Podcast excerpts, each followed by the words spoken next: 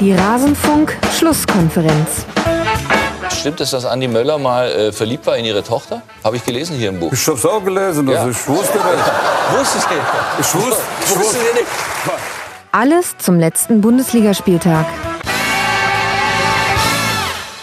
Ach ja, Dragoslav Stepanovic. Das waren schöne Zeiten. Und damit hallo und herzlich willkommen in der Rasenfunk-Schlusskonferenz in einer besonderen Ausgabe. Normalerweise besprechen wir hier in unserem Podcast den kompletten Bundesligaspieltag.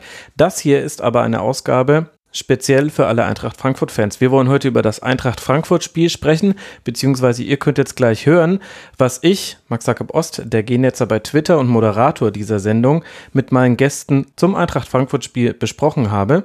Und ich würde sagen, viel Spaß dabei. Wir hören uns danach nochmal. Wenn euch die ganze Folge interessiert, dann geht auf rasenfunk.de. Da findet ihr die Besprechung aller Spiele. Aber jetzt hören wir uns mal an, was wir zur Eintracht zu sagen hatten. Und los geht's. Wir haben damit über die oberen der Tabelle schon gesprochen, nämlich über die oberen drei, Dortmund, Bayern und Gladbach. Jetzt wollen wir kurz über Platz 4 und Platz 5 sprechen, nämlich Rasenballsport Leipzig und Eintracht Frankfurt. Ein intensives Spiel war es zwischen den beiden, aber leider nicht genauso torreich wie intensiv, zumindest für die neutralen Beobachter. Mit 0 zu 0 endet eine Partie, in der Leipzig die klareren Chancen und Frankfurt die letzte Chance hatte. Jonas, wer hat dir besser gefallen? Leipzig. Äh, steile These von mir. Leipzig ist im Moment die beste Bundesligamannschaft. Okay. Ähm, unfassbar beeindruckend. Ich habe sie jetzt zweimal im Stadion gesehen, 90 Minuten. Ich kann mich an, also es ist die beste Verteidigungsleistung äh, in zweimal 90 Minuten, einmal gegen Wolfsburg, einmal gegen Frankfurt. Wolfsburg, gute Angriffsmannschaft, Frankfurt, sehr gute Angriffsmannschaft. Beide keine Chance. Nichts, null. In unterschiedlichen Besetzungen. Hat nichts mit dem Innenverteidiger-Pärchen zu tun. Die sind alle brutal gut. Äh, ich bin letzte Woche Willi Orban-Fan geworden.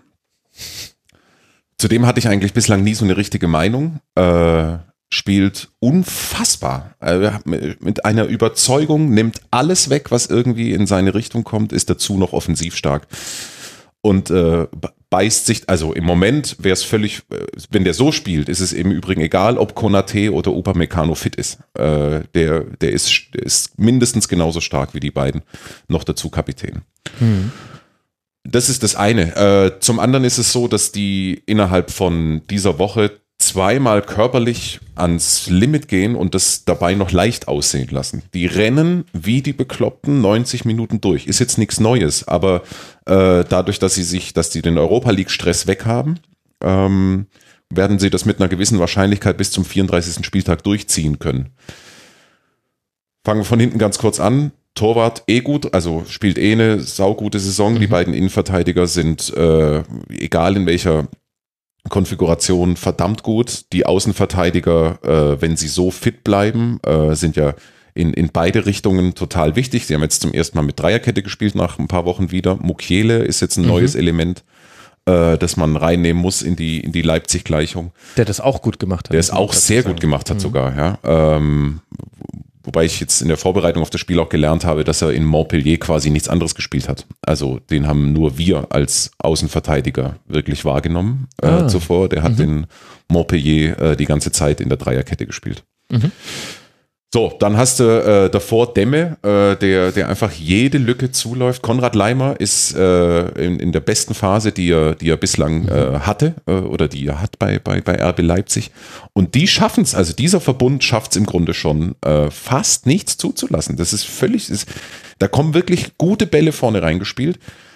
Es passiert nichts. Äh, alle drei Frankfurter, also äh, Haller, Jovic, Rebic. und insbesondere Rebic keinen Stich gemacht. Nichts, Mhm. null. Aller hat, äh, hat Kopfballduelle verloren gegen Ilsanker. Der hat nur Der- elf gewonnen, das ist extrem. So, der, der, die Ilsanker hat es wirklich geschafft, äh, Aller eigentlich im Duell Mann gegen Mann platt zu machen. Äh, Rebic hat keinen Stich gemacht äh, und das ist mit Ball einer der gefährlichsten im Moment in der Fußball-Bundesliga. Dass man Jovic mal in einem Spiel nicht länger sieht, das ist, das kommt vor. Aber das, also die beiden auszuschalten, Aller und, äh, und Rebic, das war schon verdammt gut. Und äh, das Pokalspiel gegen Wolfsburg war auch äh, ein, ein wirklich exzellentes Spiel von RB Leipzig. So, und was da vorne los ist, das brauche ich euch nicht zu erzählen. Also, dass die an einem, an einem bess etwas besseren Tag äh, zum einen Wolfsburg aus dem Stadion schießen und zum anderen Frankfurt eigentlich besiegen, äh, ja, dürfte auch klar sein. Tatsächlich erst ein Gegentreffer im Jahr 2019 im ersten Spiel gegen Borussia Dortmund und da, wenn wir uns zurückerinnern, wäre auch ein 1-1 sehr gut möglich gewesen. Also der eine Gegentreffer, den kann man dann vielleicht auch mal fangen gegen den BVB. Siehst du denn Leipzig ähnlich stark, Günther? Nein, jetzt kommt der große Einspruch, Euer Ehren. Ja, man hat ja von diesem Spiel Leipzig gegen Frankfurt erwartet, dass es das Torspektakel des Spieltags werden wird, der einfach, weil beide sehr offensiv stark ist. Sind ähnliche Konstellationen hat man in der Hinrunde, als Leipzig in Augsburg spielte und da beide auch ihren Lauf hatten mit vielen Toren. Auch das ist kurioserweise 0 zu 0 ausgegangen. Und dieses Spiel damals in Augsburg war dem äh, jetzt in Leipzig gegen die Eintracht sehr ähnlich.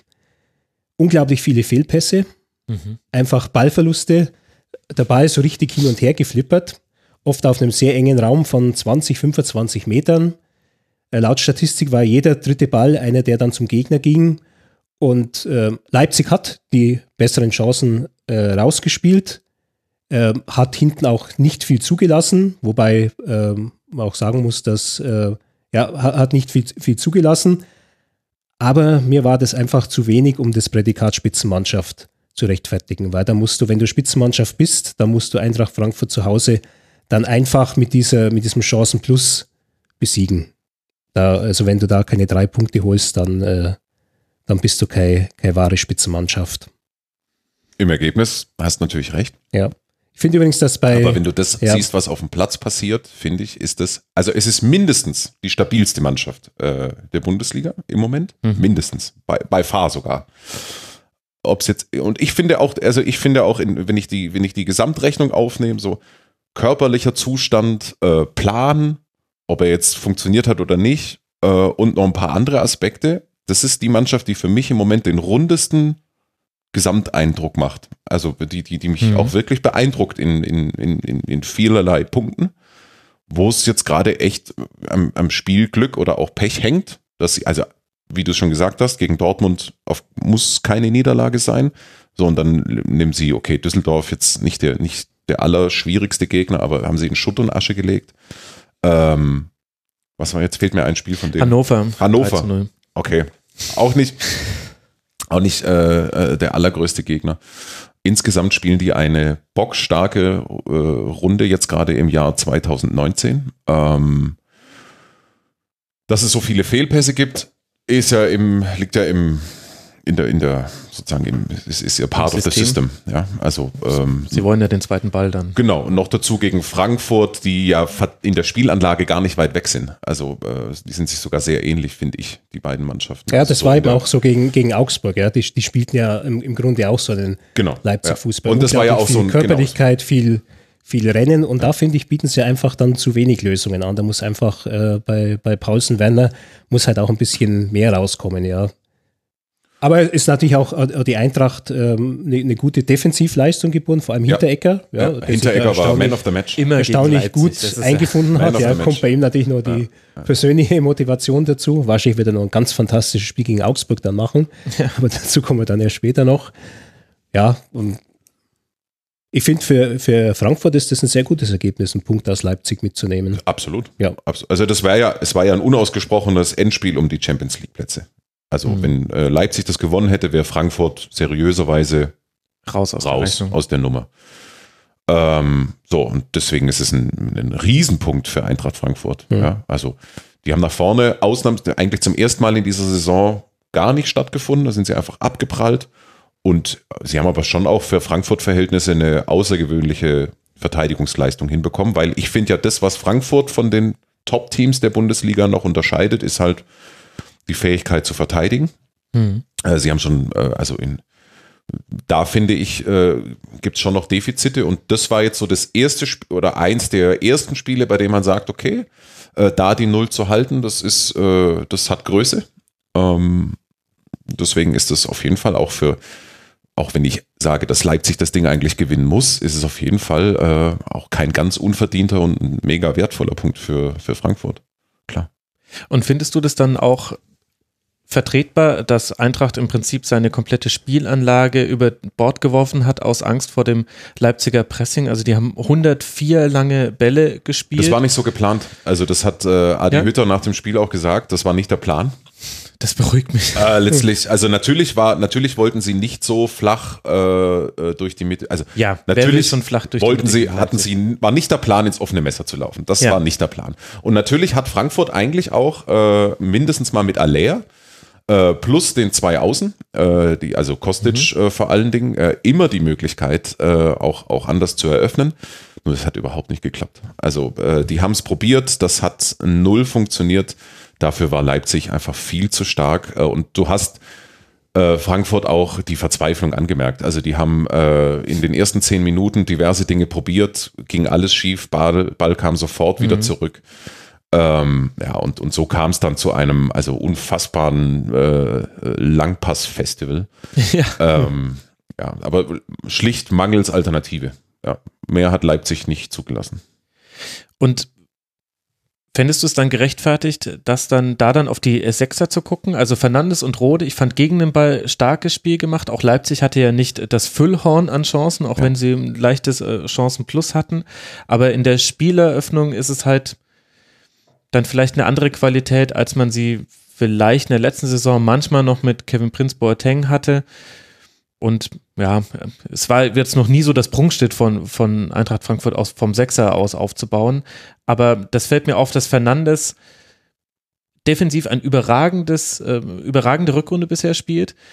Aber mit dem Ball kommt meistens nur der, der ganz erwartbare Pass und ganz selten mal der Risikopass, der halt irgendwie vorne geht. Also du musst ja, Jovic taucht ja auch unter anderem deshalb so häufig ab, weil er in dieser Zehnerrolle nicht gefunden wird.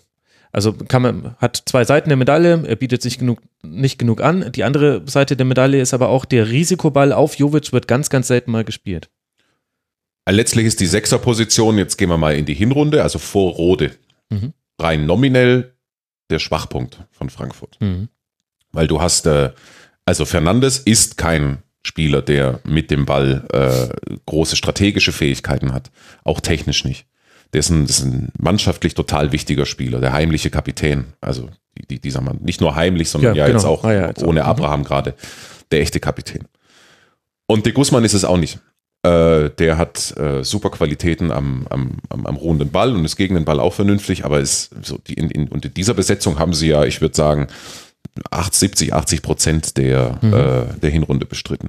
Jetzt ist es so, dass äh, Hütter Gacinovic nicht als Sechser sieht. Äh, diese Fähigkeit spricht er ihm mehr oder weniger ab. Den bringt er eigentlich nur offensiv. So, und dann bleibt noch Stendera, äh, der äh, einfach Fitness, äh, ja, der hat einfach wahnsinnige äh, Verletzungsprobleme gehabt und ist immer noch nicht bei diesem Level. Und deswegen war Rode so ein äh, zutiefst sinnvoller Transfer Mhm. für beide Seiten. Die Dortmunder, weil sie in, nichts mit ihm anfangen können in der jetzigen Runde. Und für die Frankfurter, weil Rode zum einen, äh, Rode ist ja auch ein annähernd kompletter Mittelfeldspieler, der mit Abstand der beste Fußballer ist in dieser Mittelfeldkonfiguration, die wir da jetzt gerade hatten. Rode hat auch ein gutes Spiel gemacht, aber nochmal, ich meine, die Urfrage im Fußball ist ja immer, ist es die Stärke des Gegners Mhm, oder, oder die, die- eigene Schwäche? Ich bin mir bei diesem Spiel zu 100% sicher, dass es dass sich auch andere Mannschaften extrem schwer getan hätten, gegen dieses RB Leipzig Torchancen rauszuspielen. Mhm. Dann lassen wir es vielleicht auch so stehen. Sebastian Rudi könnte ja vielleicht noch ein interessanter Transfer für die Zukunft sein von Eintracht Frankfurt. Guter Punkt. Es geht jetzt dann weiter für Leipzig oder wolltest du noch was dringend ergänzen, Günther? Ich glaube, dass Rudi, wenn dann zu Leipzig geht. Die hätte, also die, Ja, äh, ja, ja, Späßle. Ja, ja. Ja. Mhm. genau. War doch dieses große äh, Theater des Sommers, ja. Hat Leipzig jetzt, hat er Leipzig abgesagt, hat Leipzig ein Angebot gemacht. Ja, Ja, Wahnsinn. war unterhaltsam. Ach ja, schon wieder komplett vergessen. Wisst ihr noch, äh, erinnert ihr euch noch an diese lustigen drei Stunden, als man dachte, dass Seferovic zu Borussia Dortmund wechselt, weil ein Twitter-Video kassierte, wo er beim Golf mit jemand zu einem, zu einem äh, Landsmann äh, sagt, äh, zu einem Moderator äh, BVB und das hat sich angehört wie BVB, aber er hat einfach nur irgend so ein, könnt ihr euch noch dran erinnern? Mir ist das am ich gerade Wochenende echt zum ersten Mal. Okay, also liebe Hörerinnen und Hörer, Ungläubiges. das, war, das waren lustige drei Stunden, weil man da tatsächlich kurz dachte, Haris Seferovic wäre der erste Transfer von Borussia Dortmund, weil er in irgendeinem Video, was im Internet aufgetaucht ist, BVB sagt und er hat aber irgendwie einfach nur gesagt, oje, oje oder irgendwie sowas und das wurde falsch verstanden. Also liebe Hörerinnen und Hörer, ich irre mich da doch, glaube ich nicht. Ich hoffe, dass, dass ich da jetzt nichts äh, verhauen habe. Aber da musste ich irgendwie am Wochenende wie aus dem Nichts äh, tatsächlich unter der Dusche dran denken, was viele Fragen aufwirft, die ich nicht beantworten möchte an der Stelle. Aber es waren lustige drei Stunden, als man dachte, Haris Seferovic wechselt zu Borussia Dortmund. Interessantes Fanthema gibt es in Leipzig. Es Ja, geht, stimmt. Also, Ja, Äh, Das ist sowas wie Fankultur, total so Aufstand. Ja. Nee, also jetzt so für. Also es geht in der Sache um äh, einen Fanbeauftragten, der bei organisierten Fans sehr beliebt war und der äh, aus mir nicht bekannten Gründen äh, aber sozusagen freigestellt wurde. Und äh, aus diesem Tim Martin heißt Was- er, genau. Genau, und aus diesem, aus diesem, ich sag mal, Keim hat sich ein, ein, ein Ding entwickelt, das, äh, das echt ein Ding ist. Also ich meine, Fast wie beim richtigen Verein. also, Mit Mitgliedern und es so. War, es war, es war, also äh, ich habe nach dem Spiel habe ich meine Sachen zusammengepackt und habe äh, andere Spiele geguckt, also äh, Ergebnisse und, mich, so- und eine Viertelstunde später, also ich saß immer noch auf dem Platz, gucke ich hoch, und dann waren die immer noch da. Äh, also das waren Die locker haben so so eine Art Sitzstreik durchgeführt, habe genau, ich gelesen. 500, 600, nee, vielleicht, okay, vielleicht waren es zwei, ich, weiß, ich tue mich jetzt mit der Anzahl ein bisschen schwer. Das ist jetzt sehr unsafe. Aber mehrere hundert auf jeden Fall äh, Fans waren immer noch da und äh, wollten unbedingt Oliver Minzlaff sehen, äh, der äh, sozusagen als der, der, der Advocatus Diaboli dort jetzt irgendwie gilt. Ähm, es sind total überzeugte Fans, die, äh, wenn ich es richtig verstanden habe, äh, mehr so aus dem Leipziger linksalternativen Spektrum kommen, äh, die da jetzt gerade Amok laufen in dieser Sache. Und äh, also sie waren weit, weit nach Stillschluss, ich würde sagen auch eine Stunde immer noch da. Ob er dann wirklich rausgekommen ist, weiß ich nicht. Ich glaube es nicht. Ähm, Nee, er ist Ist- nicht rausgekommen ist nicht und sie haben dann noch versucht, über Sektor A zu gehen. Diese Informationen habe ich alle von rotebrauseblogger.de, der hat da ein bisschen länger drüber geschrieben. Äh, also echt eine äh, aus, außergewöhnliche Nummer. Äh, so zum, ja, wie, wie du sagst, ja, fast wie bei einem richtigen Club. Ja. Darf ich noch schnell eine Anekdote anbringen zum Thema, zum bitte. Thema etwas phonetisch falsch verstehen mit, wie mit BVB und Oje. Das wird jetzt für die doch eher jüngeren Rasenfunkhörer vielleicht noch eine neue Geschichte sein. Die trug sich vor, ja, so zwischen 96, 97, äh, so Richtung 98 zu, 1998. Ähm, irgendein Spiel von Bayern, ich kann nicht mehr sagen, gegen wen, gab es eine Ecke für den Gegner. Und du hast gesehen, äh, Oliver Kahn äh, nimmt sehr lautstark Zuweisungen vor. Und ähm, man hat auch so ungefähr so ein paar Wortfetzen gehört, was er da äh, geschrien haben soll. Und ähm, er hat gedeutet auf einen Spieler der Mannschaft, der dunkelhäutig war, der gegnerischen Mannschaft. Und äh, da gab es in München einen Stadtrat von der Liste David gegen Goliath, der heißt Bernhard Fricke, ein Rechtsanwalt von Beruf und so ein bisschen, bisschen äh, eigentümlicher äh, Mensch. Und der glaubte damals gehört zu haben, dass äh, Kahn ähm, den Gegenspieler laut als Neger bezeichnet hätte. Ja, und da gab es dann auch so Sprachanalysen, aber dann rausgefiltert, was er denn gesagt haben könnte. Und am Ende ist aus dem Neger ein Näher geworden. Man solle näher an den rangehen. Aber es war damals ein kleines Politikum. Ach ja, Oliver Kahn. Das hat doch Peter Schmeichel, glaube ich, mal gesagt. An Oliver Kahn schätzt er vor allem, dass sie sich auch bei einem Champions League-Spiel über den Platz hinweg unterhalten können. Also für Leipzig geht es jetzt dann weiter in äh, Stuttgart und dann zu Hause gegen Hoffenheim und Eintracht Frankfurt reist jetzt dann zum Auswärtsspiel zu Schachtjor Donetsk und spielt dann zu Hause gegen Borussia Mönchengladbach. Also jeweils interessante nächste zwei Spiele für beide Vereine. Wir haben jetzt über die Tabellen ersten bis fünften schon gesprochen. Jetzt machen wir einen Sprung ans Ende der Tabelle, denn da stand der ja, von Fans verspottete El Kakiko an zwischen Hannover 96 und dem ersten FC Nürnberg, Tabellenplatz 18 gegen Tabellenplatz 17. So, und das war er, der Teil aus der Rasenfunk-Schlusskonferenz zu Eintracht Frankfurt. Wie gesagt, wenn euch alle Spiele interessieren, dann geht doch mal auf rasenfunk.de. Da findet ihr unsere ganze Spieltagsbesprechung und noch viel mehr. Wir sprechen auch immer wieder über europäische Top-Ligen. Wir sprechen über zeitlose Themen des Fußballs. Hört mal rein im Rasenfunk. Ansonsten hören wir uns sehr gerne wieder, wenn ihr mögt, hier an diesem Ort und an dieser Stelle dann wieder zur Eintracht Frankfurt. Macht's gut. Ciao.